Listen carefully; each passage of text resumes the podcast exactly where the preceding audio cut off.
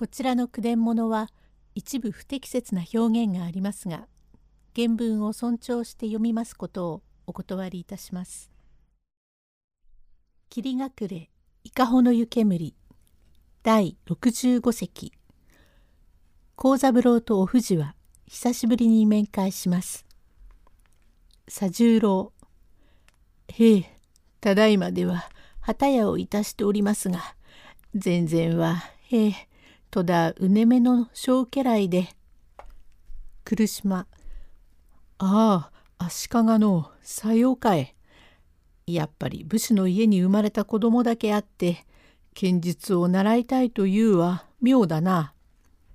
一四郎へえ妙でごぜいます。もっともこれにはいろいろ訳もありますがパッとしちゃこの子の望みもかなわねえわけでがすから申しませんがまあお手元へ置いて使ってくでさえまし。さすがのわしもたまげてねえたね。はあ貴様が泣いた。へえ後でわかりますがさあというわけになってああそうかって言えばあんたも泣かねばなんねえ。はてねどういうわけでわしが泣かなければならんか。どういうわけって言えばなあじいさま。わけは言えねえが置いてくだすってむやみに剣術を教えてくだせえまし。おめえも遠慮しちゃダメだから旦那様のお暇の時には一本願えますって。いいか？わしもいかだのりで力技好きだから時々来て一緒にやることもあるから旦那様実にこの子ぐれえ関心なもんはありませんよ。わしは胸いっぺいになりやしたがあんたもきっと泣くよ。それからあのご隠居様は相変わらずご機嫌よろしゅうございますかえ？うん富士か。はあ。富士やちょっとここへおいで。一四郎が来たから」と言われてお富士は奥より出てまいり「おやまあよく出ておいでだ。毎度訪ねておくれてまことにありがとう。はい、ご機嫌よろしゅう。いつもお若いね。ご器量の一定ものは違ったもんで。こんちはあんたの大好きな人を連れてきましたよ。私の大好きな？金吉という百姓かいなあにさああんたこっちへお入りなせえましよ。幸三郎。これはどうもお懐かしゅうございます。おやまあどうも。吉兵衛さんも。吉兵衛。へえまあありがたいことでこれまであなたのお噂たらだらでですがこういうところにいらっしゃろうとはちっとも知りませんでゆうべも今日も先ほどまでもあなたのお噂がだんだん重なってポンとぶつつかってここでお目にかかるなんていうのはまことに不思議でですがちっともお変わりがありませんな。一四郎へえ何これにはいろいろ深いわけもありますけれどもそんなことは構わないで昨日図らず一緒になってあなたの話をしたらどうかお目にかかりたいとおっしゃってどうせ足利までいらっしゃるから通り道のことゆえわしがご案内をしてお連れ申してきやした。さあどうぞこちらへ。あなたいつもお話をいたしますお方で。来島。うん、なるほど。いかほでご婚命を被った。これは初めて行言えます。かねがねこの者からお噂ばかり聞いておりますがこれはわしの名筋にあたるものでござるが不幸にして男縁がなく言い名付け見たようなものもありましたが不縁になったりその者が死にましたりいろいろ訳がありまして年若の者を女隠居とするも不憫なれども再縁いたす了見がないと申して一人でおりますが常々あなたのお噂ばかりで、なるほど、橋本さんはだいぶいい男で。へえ、恐れ入ります。吉兵衛。いいえ、これは旦那様。橋本さんの男のいいのは東京中の評判で大変なもんでげす。昨晩の段花の夫人などはこの旦那にどのくらい惚れたか知れません。あとくっついてくるってえとこをいい塩梅に逃れてきましたが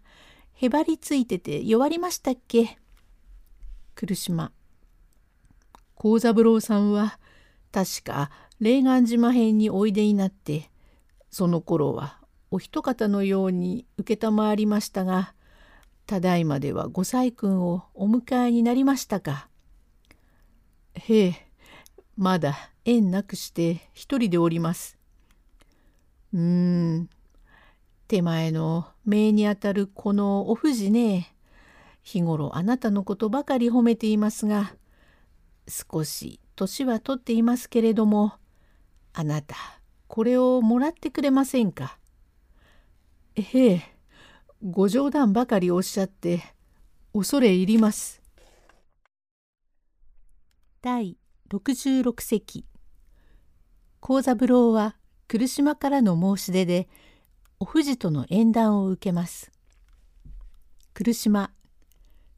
いえ若いのにまだ男の味知らず。これなりに隠居をさせるのも惜しいもので文明開化の世の中だのに昔かたぎに御家を立て通すの甘になるのとバカなことを申すからわしは旧平の人間だと意見を言っているくらいで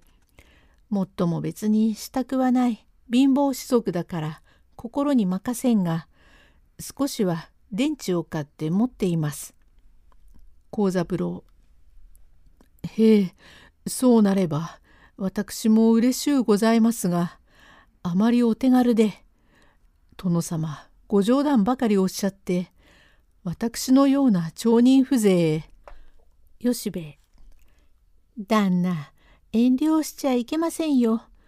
これは自然にちゃんとこういうことにできているんでげす。ええ、吉兵衛申し上げますがこれは出雲の神様がご縁を八重に結んで伊香保結び島結び駒結びってことになってるんでげすからこれはぜひ願いましょうじゃありませんか。来島今すぐというわけではない。あなたも旅のことだからいずれまた改めてわしがお話に出るでこれはただほんの下話だけで。いえ下話より上話に願いたいものでこれはどうか。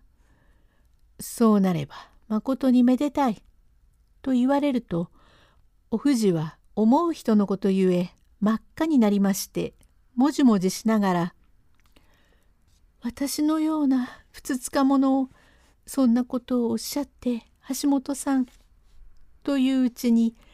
自然と情の深いところが現れます。こちらももらいたいから話も早く追っつきました。来島いずれ改めてわしが出る。とその晩はここへ一泊いたし翌日カタカタは足利へ立ちましたがこれ起縁でございまして改めて来島首里殿が東京へ出てまいり橋本幸三郎の母に会って右の縁談を申し入れると母それは幸いなことでどうか願います」と幸三郎の母も意義なく承知をいたしました。さてお話分かれまして伊香保に永井喜八郎という大家がございます。夏木は相変わらずごく忙しいところでございます。こちらの3階はずっと長くつながって新座敷が玄関の上の正面にできていますが不審はなかなか上等で長井喜八郎のうちの湯殿もきれいで機械にて水を吹き出しています。入浴した後で水にかかり風邪をひかんようにまた入浴をいたしますが湯殿も新しくできまことに繁盛なうちでございます。ここの3階の門座敷に来ていますのは前橋の商人で桑原治兵衛という男で年四十五に相なり早く女房に別れ独り者で年中間さえあれば馴染みもありますから冬でも関東寺と言って参ります。一人でカバンを下げて参りしばらく保養してまた横浜へ行き儲かるとは伊香保へ参り芸者も買い焼き2階に寝転んでしきりと新聞を読んでおりますとガラガラと向こうの2階の障子が開きましたからふと見ると年頃267にもなりましょうか。色のくっきりと白い鼻筋の通りました口元の可愛らしい目元に愛のあるふさふさと眉毛の濃い良い女でいずれの盆栽か奥さんかいかにも品のある方で日に三度着物を着替えるが浴衣によって上へ引っ掛ける羽織が違うというので色の黒い女が一人ついております。年は31でその女が万事切り盛りをいたしております。ああいい女だな」と治兵衛は起き上がりしきりとかの夫人の顔を見ておりますと夫人の方でもじっと治兵衛の顔を見つめて脇を振り向き女に何かこそこそ話をいたしておりますから治兵衛もどうも見たような女だと思いながらまた見ておりますと見られると見返すもので情が通ずるか向こうでもしきりと治兵衛の顔を見たり何かいたしております。第67席へ続く